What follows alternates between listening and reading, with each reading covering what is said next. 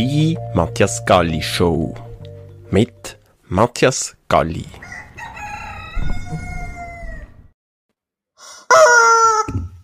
Guten Morgen zur heutigen Matthias Galli Show in der Frühe am Dienstagmorgen. Heute mit einem spannenden Gast, Christian Bernhard. Er wird uns etwas erzählen, respektive viele Insights zum Thema Employer Branding. Das wird sehr spannend heute. Ich lade dich ein, dass du kommentierst, wenn du dabei bist. Und hier geht es auch schon los. Christian Bernhard. Hallo Christian, schön bist du da. Guten Morgen, Matthias. Vielen Dank für die Einladung. Christian, wer bist du? Ähm, ja, ich bin, bin Autor, Berater, Consulter und ja, widme mich dem Thema Beratung von kleinen und mittleren Unternehmen seit mittlerweile 2009 und habe natürlich ein bisschen was an Erfahrung mitgebracht. Und das Thema Employer Branding, wie kommst du dazu? Ähm, ja, auch über die Beratung. Also man hat jetzt in den letzten 15 Jahren gemerkt in den letzten 13, dass es immer schwerer wird, gerade für kleine Unternehmen und für mittlere, ähm, die, die Awareness zu bekommen, die Aufmerksamkeit. Also in den letzten Jahren sind die Bewerberströme beständig zurückgegangen. Ganz früher haben nur noch die kleinsten Unternehmen Probleme gehabt, aber mittlerweile trifft es auch immer mehr mittlere. Aber sogar die großen fangen an.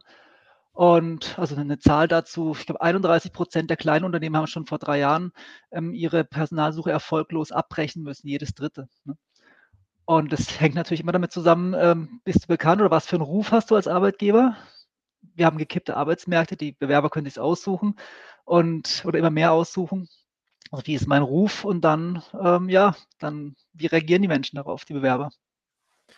Zähl doch mal wirklich so die Herausforderungen auf, das ist schon ein paar genannt. Welche Herausforderungen sind es im Bereich Employer Branding, die sehr stark wichtig geworden sind oder respektive die dir auffallen? Ähm, also die Herausforderung ist oft das, ist ein ganz altes Marketing- oder Vertriebsspruch heißt, ja, tue Gutes und rede darüber.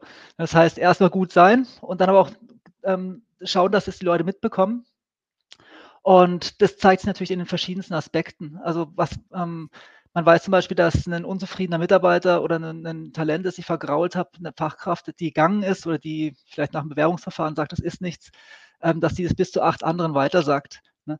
Und, und da kann sich natürlich gleich wie so ein Flächenbrand aus, auslösen oder auswirken, ähm, wenn in dem Augenblick, wenn ich ein unprofessionelles Recruiting habe oder wenn ich eine toxische Führungskraft habe, ähm, ja, die, die die Leute verkrault. Also dieser alte Spruch, ähm, Mitarbeiter kommen zu Unternehmen, aber verlassen ihre Führungskraft. Ähm, da ist was dran. Und natürlich in dem Augenblick, in dem ein Mitarbeiter dann geht und es weitererzählt, dann bin ich unter Umständen, mein Unternehmen ist dann klar, vielleicht bei, bei fünf, sechs, sieben, acht anderen mitverbrannt. Ne?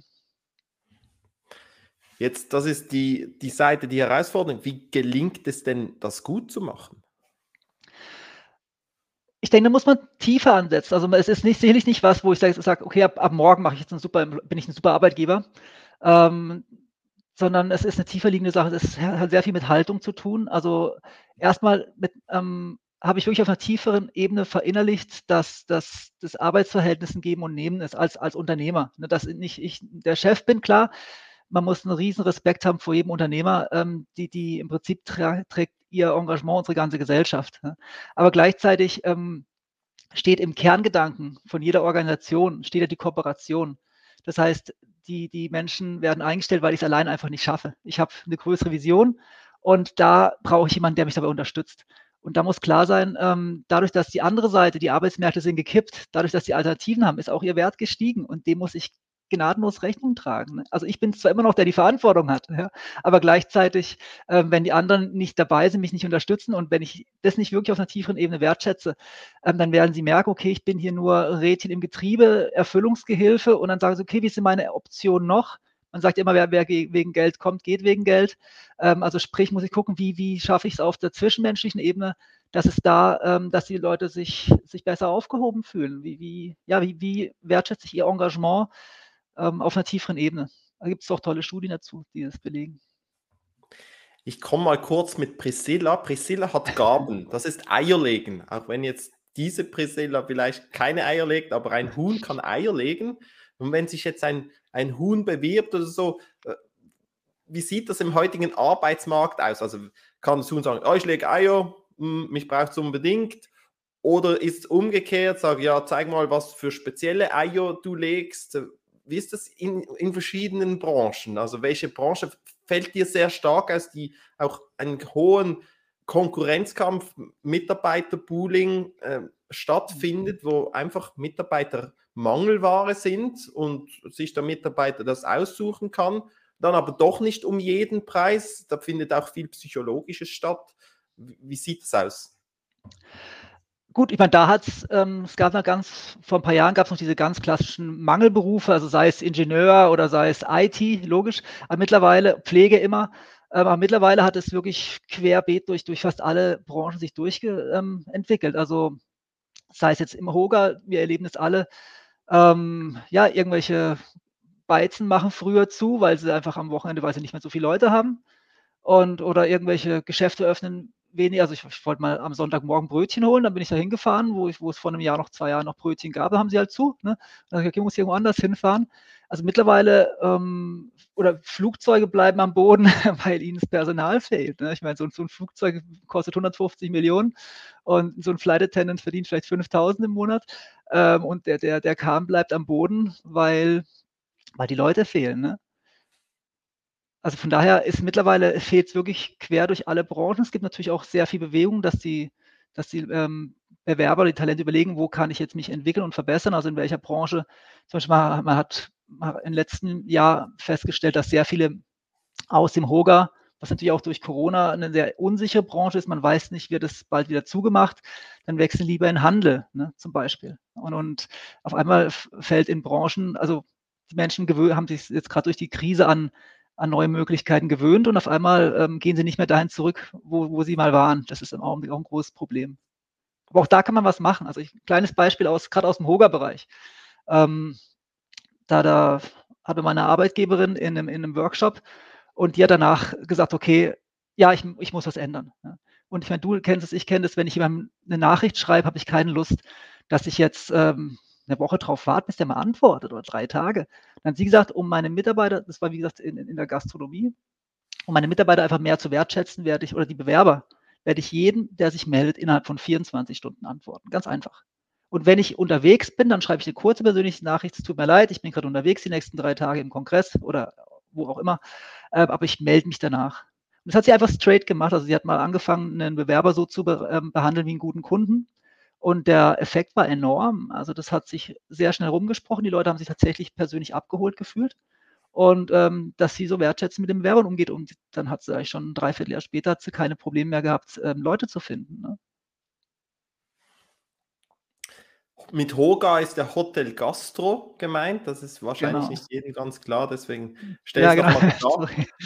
Ich habe auch eine Geschichte gehört von zwei Hotels, ein Mitarbeiter, der in beiden Hotels arbeitet und er erzählt einfach, dass die Kultur, die herrscht, ganz eine andere ist. In meinem Hotel herrscht die Kultur, dass die Geschäftsleitung, das Management kontrolliert die Mitarbeiter und weist sie auf Fehler hin.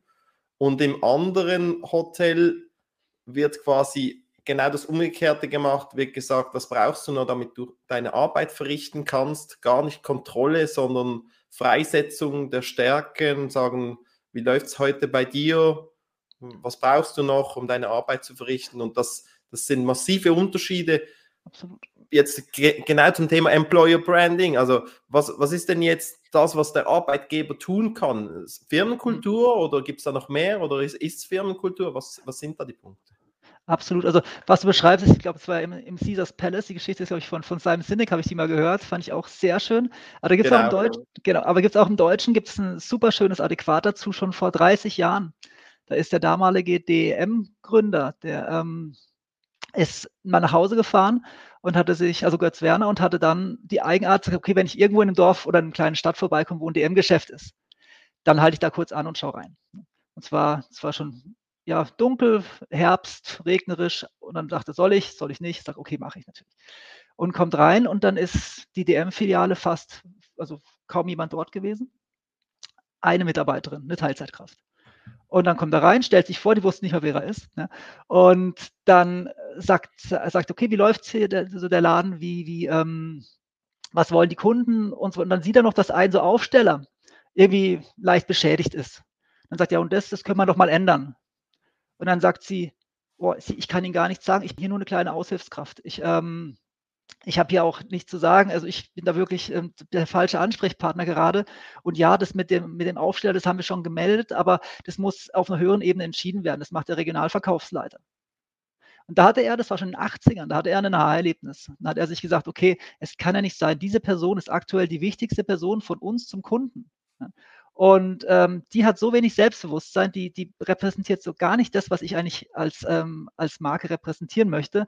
Die kann nicht mal irgendeine Kleinigkeit, die kaputt ist, können die in dem Laden selber, ähm, selber ähm, reparieren lassen, kurzfristig. Und dann daraus hin hat er, daraufhin hat er sein komplettes Führungsverständnis, also nicht auf den Kopf gestellt, aber er hat es gekippt um 90 Grad. Und das ist das, was ich empfehlen kann. Also, sie hatten davor eine, 90, also eine Pyramide natürlich, oben Chef, unten, also Chef, Teamleiter, ganz unten der Mitarbeiter und ganz, ganz unten der Kunde. Ne? Und sagt, jetzt kippen wir um 90 Grad das heißt, ich habe hier den Mitarbeiter als wichtigste Schnittstelle zum Kunden, hier der Kunde, dem ich möglichst breit äh, begegnen möchte und hier hinten dran die ganze Führungsmannschaft, die im Sinne von einem Servant Leadership, also von einer dienenden Führung, diesen Mitarbeitern vorne an der Basis den Rücken stärkt. Und dann haben die Sachen umgebaut. Die haben die Regionalleiter sofort gestrichen. Schon in den 80ern haben die Unbossing gemacht, was Novartis oder, oder Freitag jetzt vor, vor ein paar Jahren angefangen hat. Ne? Und aber dahinter steht, wie gesagt, diese Haltung, diese neue Aufwertung der Mitarbeiter, ähm, ihnen wirklich auf Augenhöhe begegnen, ihnen zu fragen, Mensch, wir leben in so einer komplexen Welt, ähm, was brauchst du vor Ort, um optimal arbeiten zu können? Also die EMA hat dann angefangen, den Mitarbeitern Theaterworkshops zu, ähm, zu bezahlen oder sie können die sich frei buchen, einfach damit sie für sich ähm, auch persönlich reifen können und sich entwickeln können und, und, und. Also so Sachen, ähm, ja, wie gesagt, die, die Haltung, die, die, die, der Kontakt, der absolute Kontakt auf Augenhöhe, die Wertschätzung für, das, für, die, für die Rolle, die die äh, Mitarbeiter wirklich innehaben, Selbstorganisation ermöglichen, also freie Entscheidungen und nicht mehr Command and Control, sondern ähm, eher so ein Sense and Response, was brauchen wir, was könnt ihr tun? Es gibt dann noch so ein Gedanke, wir haben trotzdem eine hohe Arbeitslosenquote. Was, mhm. Wie kommt denn das zusammen, dass wir hohe Arbeitslosigkeit haben und dennoch die Firmen um Mitarbeiter buhlen müssen. Wo, wo liegt das eigentlich begraben drin? Ist es daran, dass die, die Leute halt die entsprechende Ausbildung nicht haben, sich nicht für Gebiete interessieren, wo aber Mangelware ist? Was siehst du da? Ähm, ja, partiell. Also teilweise ist die Arbeitslosigkeit gar nicht mehr so hoch. Teilweise haben wir natürlich, was du sagst, ist richtig. Es gibt sehr starke strukturelle Entwicklungen. Also strukturell gar nicht in Bezug auf die Demografie, sondern in Bezug auf die Digitalisierung. Also ein Beispiel. Ne? Ähm, wir gehen zu Coop einkaufen und jetzt haben wir äh, links zwei Damen an der Kasse und rechts haben wir sechs Kassenautomaten. Ne? Das heißt, ähm, vor, vor acht Jahren hatten wir dann noch ähm, naja, zwei, drei Kassenautomaten, noch gar keine. Und jetzt ähm, wenn, wandelt sich, das heißt, wir brauchen jetzt sehr viele Leute, die Kassenautomaten bauen, Kassenautomaten aufstellen, Kassenautomaten warten und viel weniger ähm, ähm, Kassiererinnen. Und wenn ich jetzt eine Kassiererin freistelle, kann die natürlich nicht am nächsten Tag einen Kassenautomaten aufbauen. Das heißt, da ist natürlich das Thema, ich habe ein eklatantes Mismatch, was die Qualifikation angeht. Das heißt, ähm, ich habe einerseits immer weniger Köpfe durch die Demografie, aber andererseits ist auch in den weniger Köpfen immer öfter das Falsche drin. Das heißt, natürlich wäre der Faktor Bildung, Weiterbildung, Mitarbeiterqualifikation sehr wichtig und ist auch das, ähm, worauf die Mitarbeiter achten, werde ich hier qualifiziert. Also ich habe gerade im IT-Bereich in meinem Netzwerk Leute, die sagen, nach zwei, drei Jahren merke ich, dass der Arbeitgeber mich nur ausnutzt, der, der profitiert nur von meinen, meinen Kenntnissen und ich entwickle mich nicht weiter. Also da ist gerade bei der also und die Personen sind jetzt keine 30, das, die sind mittlerweile über 40, aber sagen trotzdem, okay, ähm, es kann nicht sein, dass ich hier nur einbezahle. Ne? Und dann, ja, und dann werden die Leute teilweise verheizt. Ne? Wir haben Fachkräftemangel und, und Probleme, die Stellen zu besetzen und dann sagen, okay, jetzt kriegst du noch den Rucksack, den dritten Rucksack, den vierten Rucksack und ähm, dann sagen die Mitarbeiter irgendwann, hey, aber ich möchte mein Core-Geschäft machen, da bin ich am besten oder es macht mir am meisten Spaß, da kann ich mich verwirklichen. Sagen sie, ja, ja, jetzt mach mal, kriegst hier 100, also kriegst 10.000 Euro mehr oder Franken, 20.000 Franken mehr im nächsten Jahr, aber jetzt, jetzt ne, ne, schön Hamsterrad. Und dann sagen die Leute immer, nee, ich gehe. Ne? Und dann kommen die Firmen angerannt. Also das Beispiel, was ich gerade eben erzählt habe, ist erst vor ein paar Monaten passiert. Der hat schlussendlich drei Jobs gehabt oder Zusatzaufgaben, ist dann einfach gewechselt. Und jetzt rennt die Firma wieder. Jetzt möchte ich ihn zum zweiten Mal zurückholen, zum zweiten Mal. Und das ist ein Player, der ist, also das ist in Basel, die haben einen Großraum, die haben, der ganze Konzern hat um die über 10.000 Mitarbeiter. Es ist nicht so eine kleine Würfelbude, die den Fehler zum zweiten Mal macht. Also von daher. Also wenn die Mitarbeiter zuhören, ganz kurz, zuhören, ja, und, und genau. Es gibt so Punkte, die machen vielleicht alle. Das ist so Pflicht, dass, dass man sich äh, ja, um gewisse Themen dreht. Wo ist denn die Kür? Was machen nicht viele und was macht den großen Unterschied? Also wo, in welche Richtung lohnt es sich, Gedanken zu haben, auch Schritte zu gehen als Firma, um diesem Thema besser zu begegnen? Ähm, Genau, also so die, ich sag mal so die Pflicht von, von zum Thema Obstkörbe und so weiter, das machen immer mehr. Aber die Kür ist, glaube ich, tatsächlich, dass du auf einer tieferen Ebene des Menschsein würdigst. Das habe ich in meinem neuen Buch auch zur Wertschätzung beschrieben. Ähm, es gibt ganz klare Studien, die zeigen, warum Mitarbeiter gehen. Und, natürlich bedeutet das auch, was Arbeitgeber attraktiv macht. Und das Spannende ist, da sieht man, also es gab eine McKinsey-Studie von letztem Jahr zum Beispiel, und die zeigt ganz klar, dass die Arbeitgeber teilweise wirklich im Blindflug so muss man es leider sagen, durch die Bedürfnisse ihrer Mitarbeiter segeln. Also man hat untersucht, was sind so die Top 20 Gründe, warum Mitarbeiter gehen. Und dann haben die Mitarbeiter das in der Hierarchie gebracht oder in, in Priorität. Und dann hat man Arbeitgeber gefragt, ähm, was glaubt ihr, was die Top-Gründe sind, warum Mitarbeiter gehen? Und von den Top 4 Gründen haben die Arbeitgeber einen auf der, auf der richtigen Höhe gehabt und das war der letzte. Und die Top 3, die waren bei denen absolut unter ferner Liefen, die waren auf, auf Platz 9, 15 und 18. Also wirklich fernab von dem, was die Mitarbeiter wollen. Und den, den Punkt, den sie, den sie erraten haben, sag ich mal, oder den sie richtig antizipiert haben, das war gewesen ähm, Work-Life-Balance. Den Punkt, den sie gar nicht auf dem Schirm hatten, die ersten drei, das war Wertschätzung durch die Organisation, Wertschätzung durch die direkte Führungskraft und ein starkes Zugehörigkeitsgefühl. Und in dem Augenblick, in dem ich von daher anfangen, diese Wertschätzung tatsächlich zu kommunizieren. Und wir wissen, wir sind Menschen, wir sind sinnsuchende Wesen. Also, wo ich zum Beispiel fantastische Ergebnisse gemacht habe, ähm, war, wenn wir Sinn, also so Warum-Workshops durchgeführt haben. Wir hatten es ja vorher von Simon Sinek, der hat ja dieses, dieses Start with Why, war, glaube ich, einer der drittmeistgesehenen TED Talks überhaupt, ähm, hat er das vor ungefähr zehn Jahren lanciert. Ähm, und einfach da unser Bedürfnis nach Sinn ähm, in unserem Leben auch ähm, erreicht. Und wenn ich das mit Gruppen gemacht habe, also das war fantastisch. Die, die Leute macht es einen Tag lang so ein Führungs-, also das ist ein Warum-Workshop. Auf einmal kommen sie auch an, an die tieferen Sachen, das gemeinsame Anliegen dran und blühen dadurch ganz anders auf. Ne? Also sowas als Beispiel. Ne? Wenn du sagst, warum Workshop, das typische Übung, die ich da kenne, fünfmal warum fragen und dann weißt du dann das wahre ah, Warum. ja, also die ist im Coaching gut da kannst du tatsächlich in die Tiefe gehen, wobei als Führungskraft musst du immer mit fünfmal Warum aufpassen, weil du natürlich einen sehr starken Druck, Rechtfertigungsdruck aufbauen kannst. Nee, so ein Warum-Workshop läuft so, du, ähm, du arbeitest mit Narrativen. Du schaust, worauf sind die Leute stolz, in ihr, im, im, also machst Kleingruppen, und dann überlegen Sie, Mensch, in unserer Arbeit, worauf waren wir so richtig stolz? Wann, wann blüht mir das Herz auf? Ne? Oder geht mir das Herz auf? Und dann sammelst du diese Gruppen und äh, die, diese Ergebnisse und vertiefst es und schaust, was ist so der, der Core dahinter, was ist die gemeinsame, ähm, ja, was ist die Essenz daraus? Ähm, welche Werte schwingen damit und, und ja, und dann fügst du das in, in, warum machen wir das überhaupt, wie machen wir das und was kommt dabei raus. Und dadurch kriegen die Leute sehr viel Klarheit auf einer tieferen Ebene darüber, warum sie jeden Tag zur Arbeit gehen oder aufstehen, ähm, wie sie optimal eigentlich den, den, den, tieferen Wert der Organisation ausleben können ja, und was sie auch der, auf der praktischen Ebene tun können. Also, das ist sehr spannend. Wissen das, also was lässt sich noch zum dem Thema Wertschätzung sagen? Also du hast das Wertschätzung von den vier sind quasi bei drei Wertschätzungen dabei oder mindestens bei zwei, sehr beim dritten dann irgendwo auch. Also, was lässt sich noch sagen zum Thema Wertschätzung? Weil anscheinend scheint das ein bisschen noch, da scheint noch Nachholbedarf zu sein, auch im Mindset von Führungsriegen, die sehr autoritär halt agieren. Absolut. Also Wertschätzung ist was, ähm, ja, was man sich jetzt nicht nur auf irgendeine irgendwelche, also es gibt ja diesen Spruch, im Mittelpunkt steht der Mensch. Ne?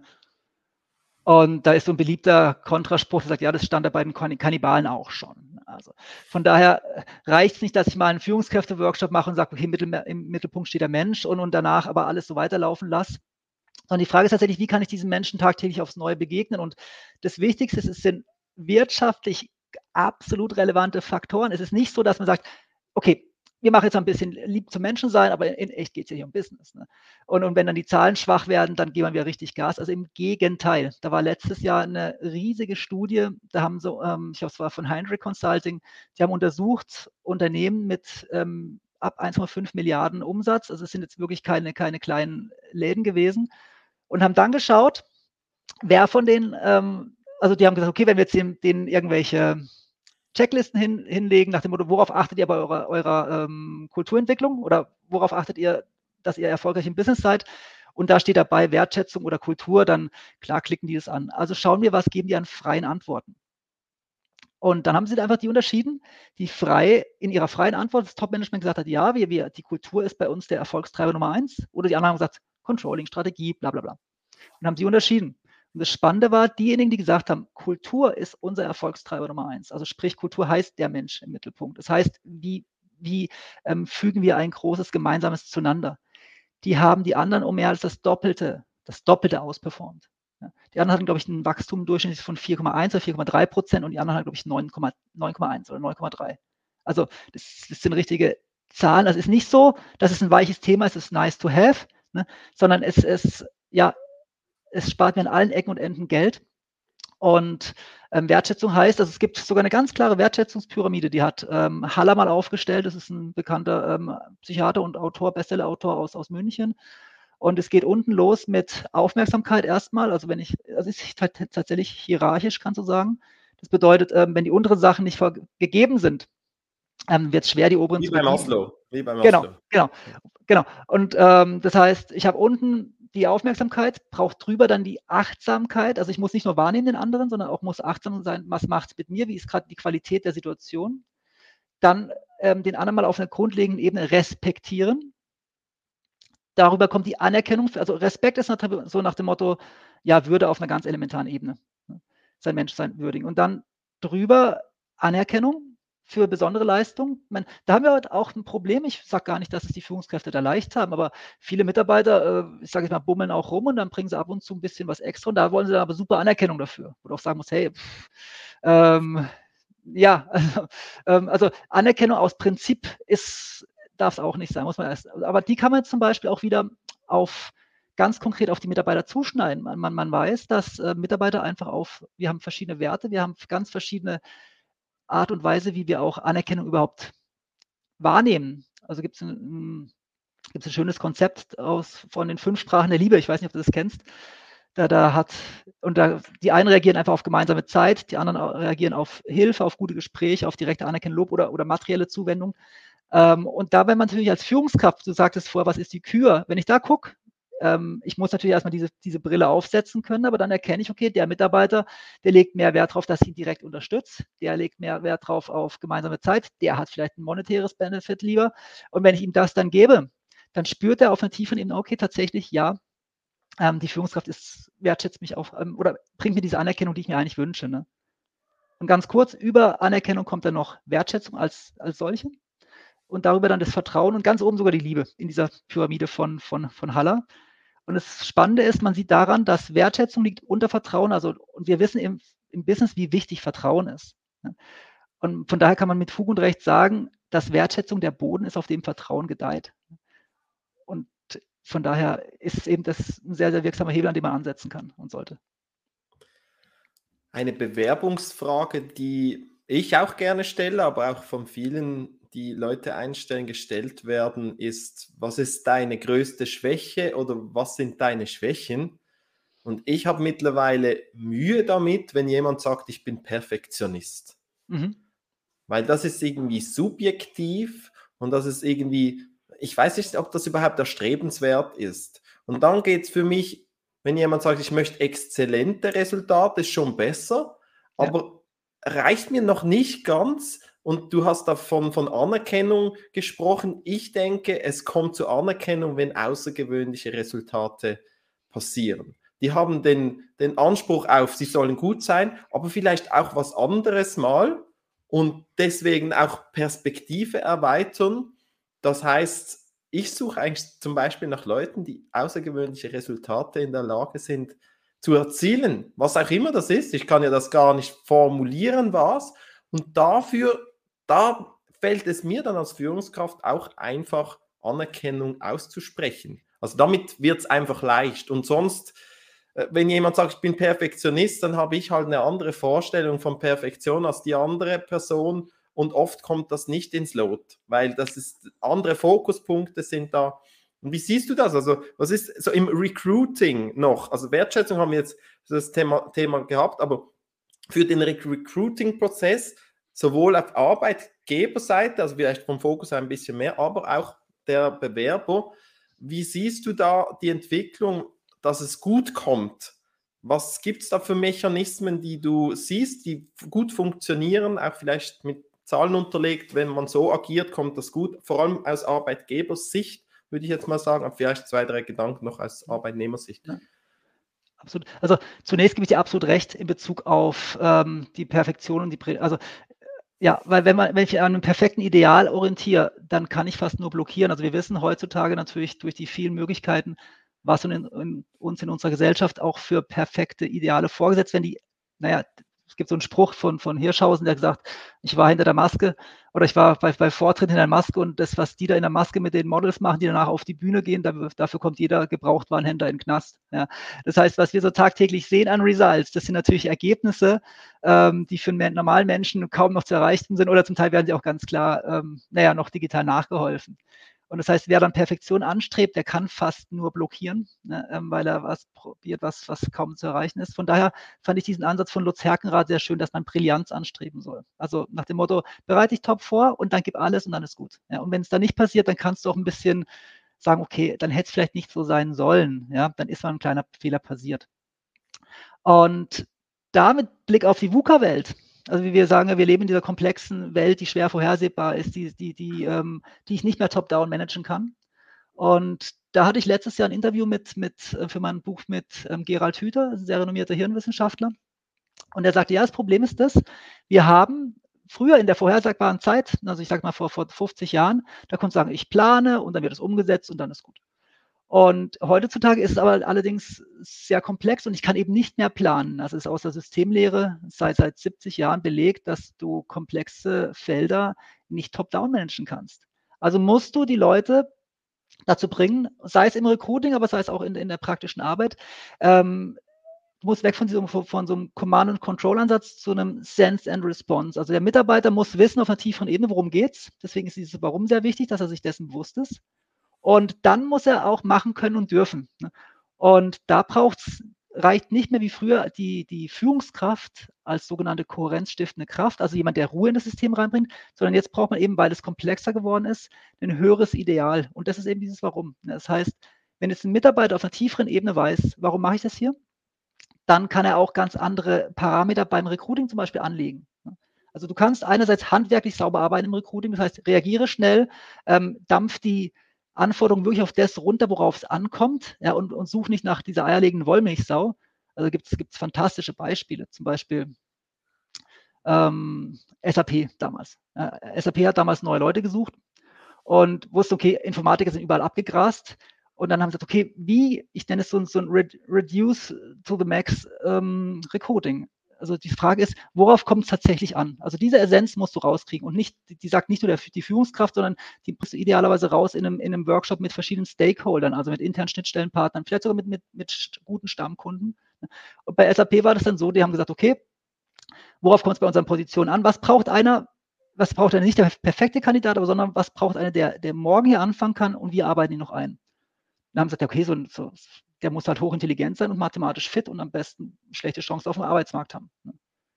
Dann haben sie rumgehirnt und haben belegt, wer könnte das machen und dann sind sie drauf gekommen, promovierte Physiker. Die können wir zahlen, die sind hoch, hochintelligent, aber auf dem Arbeitsmarkt, so ein Physiker, wenn der aus, wenn da nicht bei den Unis gerade was frei ist, was macht er dann?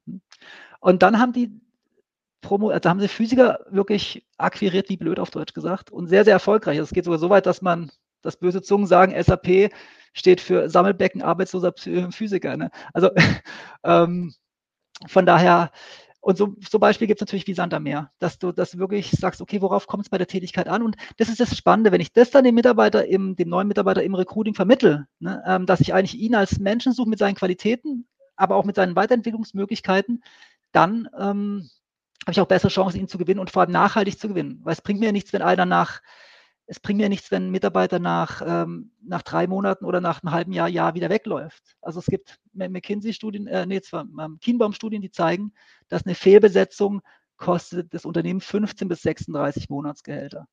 Also das ist richtig Geld. Also je größer der, der, ähm, die, die, die, der Betrieb, desto teurer wird es, weil man es eher später sieht und weil die, die Mitarbeiter ähm, ja, mehr Kunden verkraulen, mehr Chancen übersehen und so weiter. Oder das interne Klima aufweichen. Von daher ist es ein professionelles Recruiting. Also ich würde sagen, Pi mal Daumen, mindestens 90 Prozent aller Unternehmen ähm, rekrutieren absolut unprofessionell, also haben keine Struktur. Es gibt sehr, sehr, sehr gute Studien aus der Eignungsdiagnostik, die zeigen, wie man vorgehen kann und sollte. Ähm, und die werden zum Teil einfach, ja, es ist menschlich. Man sagt, ich schaue da mal hin und, und sehe das schon, ob der passt oder nicht. Ähm, aber wie gesagt, es gibt auf der anderen Seite, also viele sagen das, ich schaue da hin und habe ich schon ein Gespür dafür. Und wenn man dann schaut, dass ähm, ein Viertel aller neu eingestellten hm, Arbeitsverhältnis da doch scheitert, dann muss man sagen, ja, oft genug ist dieses Gefühl halt auch doch nicht richtig. Ne? Und von daher, professionelles Recruiting ist ein Weg. Ne? Die Frage ist ja auch, wie nehmen wir das Thema Wertschätzung, die vielleicht in der Firmenkultur da ist, wenn sie dann da ist, auch schon in den Recruiting-Prozess rein? Wie, wie geht das? Also, dass Absolut. man das schon signalisiert oder dass man das schon so erlebt. Ich mache kurz noch ein Beispiel. Also ich, ich kenne, ich habe das in irgendeinem Buch gelesen, weiß gerade nicht mehr wo, wo äh, die Person, die fürs Management äh, eine, ein Vorstellungsgespräch hat, wird vom Flugzeug abgeholt mit einem Taxi, fährt dann zum Vorstellungsgespräch und wird dann da sitzen gelassen, also wartend, damit der die Person interviewt, noch den Taxifahrer fragt, wie war denn die Person? Okay. Jetzt im Taxi. Ja, ja, ja. Das finde ich noch ein sehr spannendes Beispiel, weil ich sage, ich will wissen, wie die Person wirklich ist. Hat sie mhm. dir Trinkgeld gegeben? War sie nervös? War, war sie unhöflich zu dir? Wie war sie? Weil Vorstellungsgespräch, typische Theatersituation, äh, wenn jemand gut spielen kann, man hat keine Ahnung, wer jetzt da kommt. Und da ist auch genau. die Frage, wie finde ich das raus und wie werde ich, wie kann ich früh selektieren? Also zurück zum Thema, Thema Wertschätzung haben wir vorher gehabt, ist wichtig für den Mitarbeiter. Wie ist denn die Rolle vom Arbeitgeber, dass er dieses Thema irgendwie schon ansprechen kann oder dass er das schon auch vermitteln kann, was da herrscht? Und dann noch ein letzter Gedanke, den du auch einbeziehen kannst. Hire for Attitude. Ja. Und dann Train for Skills. Als Word. Also, was, was, sind deine Gedanken, wenn du das so hörst? Ja. Also erstmal schöne Geschichte mit dem Taxifahrer, gebe ich dir recht. Also ich habe, man weiß ja schon aus Studien, die gibt es auch schon seit den 60ern, 70ern mittlerweile, dass im Bewerbungsgespräch 80 Prozent, 80 Prozent von der Zusage hängt von der Körpersprache des Bewerbers ab. Da bist du ja Spezialist, Körpersprache und so, genau. Genau, deswegen habe ich davor vor mittlerweile vier Jahren mein erstes Buch geschrieben über das Thema und ähm, ja, ist immer noch das einzige im deutschsprachigen Raum, das genau diese, diese Schnittstellenthematik beschreibt. Diese Kommunikation im Bewerbungsgespräch, also gerade die nonverbale Kommunikation, wurde jetzt auch letztes Jahr ins Englische übersetzt.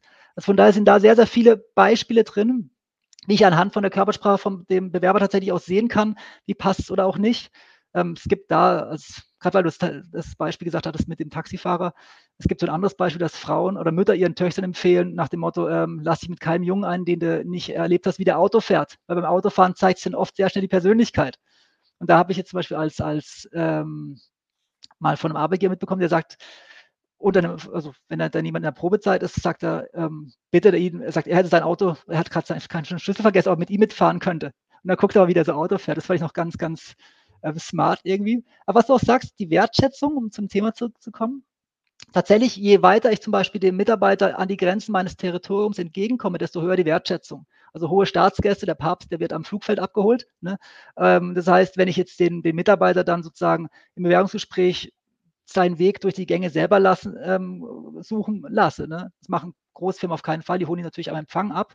Ähm, aber ist die Frage, ist zum Beispiel vielleicht für den Mitarbeiter auch schon ein Parkplatz mit seinem Namen reserviert ne, beim Forschungsgespräch? Oder wenn er von, von extern anreist, ähm, ja, ich sage, ich, ich erstatte ihm die Reisekosten, aber bezahle ich ihm vielleicht sogar die erste Klasse im, im in der Bahn. Ne? So, so, so, Sachen, die machen einen Unterschied. Und wenn man das mal auf das Gesamtbudget hochrechnet, das Rekrut Rekrutierungsbudget, sind es eher Marginalien. Ne? Also ich muss ja nicht jedem Mitarbeiter überall die erste Klasse bezahlen, aber wenn du sagst, meine Top 3 fürs zweite Gespräch, so Geschichten. Ne? Und ansonsten Zeit wertschätzen, also sprich tatsächlich direkt reagieren. ähm, was ich vorher an einem anderen Beispiel erzählt habe, dass ähm, das kann nicht sein. Also ich hatte Arbeitgeber, wir besetzen eine Stelle, schlagen Leute vor und dann kommen Dossiers rein und dann frage ich ihn zwei, drei Wochen später, sage ich, wie sieht's aus? Ich bin noch nicht zum Aussortieren gekommen, sagt er, ich hatte noch keine Zeit. dann muss ich sagen, ja, also dann wundern Sie sich doch nicht, wenn, wenn die, die wenigen Leute, die da sind, wenn davon von fünf Stück, vielleicht zwei passen nicht, drei Stück sind okay, einer ist richtig gut, dann sage ich, wenn Sie sich bei dem drei, vier Wochen nicht melden, also die Konkurrenz schläft da nicht. Der, der, wenn der weg ist, dann beschweren Sie sich doch nicht. Also wirklich direkt antworten, also oder neues, also ja, einfach ein, ein ähm, es gab eine Firma, die hat mal, ähm, war in der Gastronomie auch, die haben ihre, also die haben ganz neue Begrifflichkeiten ge genommen. Also sie haben zum Beispiel gesagt, Kunden sind nicht mehr Kunden, sondern Gäste und wir sind eben nicht mehr Servicekräfte, sondern Gastgeber. Und allein von diesen neuen Begrifflichkeiten hat sich ein ganz anderes Miteinander entwickelt. Ne? Also, und so kannst du eben auch im Recruiting sagen, wie definieren wir unsere Rolle? Ja. Willst du wissen, wie unsere Kunden heißen? Ja, gerne. Glückspilze. Ach was, super schön, ja. Weil sie sind Glückspilze, weil sie mit uns arbeiten dürfen. Mhm. Wir wollen Begeisterung auslösen, das hat eine Gegenseitigkeit und wir sagen, ja, wir sind wählerisch, wir nehmen nicht jeden, mhm. weil wir auch der Meinung sind, äh, nicht jeder passt zu uns, so wie wir auch nicht zu jedem passen. Aber ich finde es noch recht prickelnd, wenn ich das auch so kommuniziere, auch so im Team, also schon, schon alleine intern. Es, es ist was anderes, weil Niemand will Kunde sein. Willst du Kunde sein, Christian? Nein, du bist Mensch, du bist Christian, du bist nicht. Ja, ja. Lieber Kunde, wie unpersönlich kannst du mich denn ansprechen? Absolut.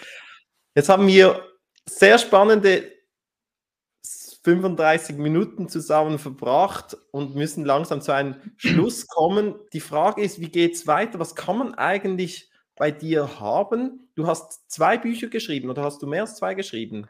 Ähm, ja, also ich habe noch ein drittes, das allerdings noch nicht veröffentlicht. Und Ach, das, das. Okay. Und das erste ist übersetzt worden. Also von daher sind es eigentlich klassisch zwei auf dem Markt auf Deutsch. Und aber natürlich noch viele andere Sachen, also Artikel oder, oder White Paper. Sag kurz, zu welchen Themen die Bücher sind, die du hier geschrieben hast.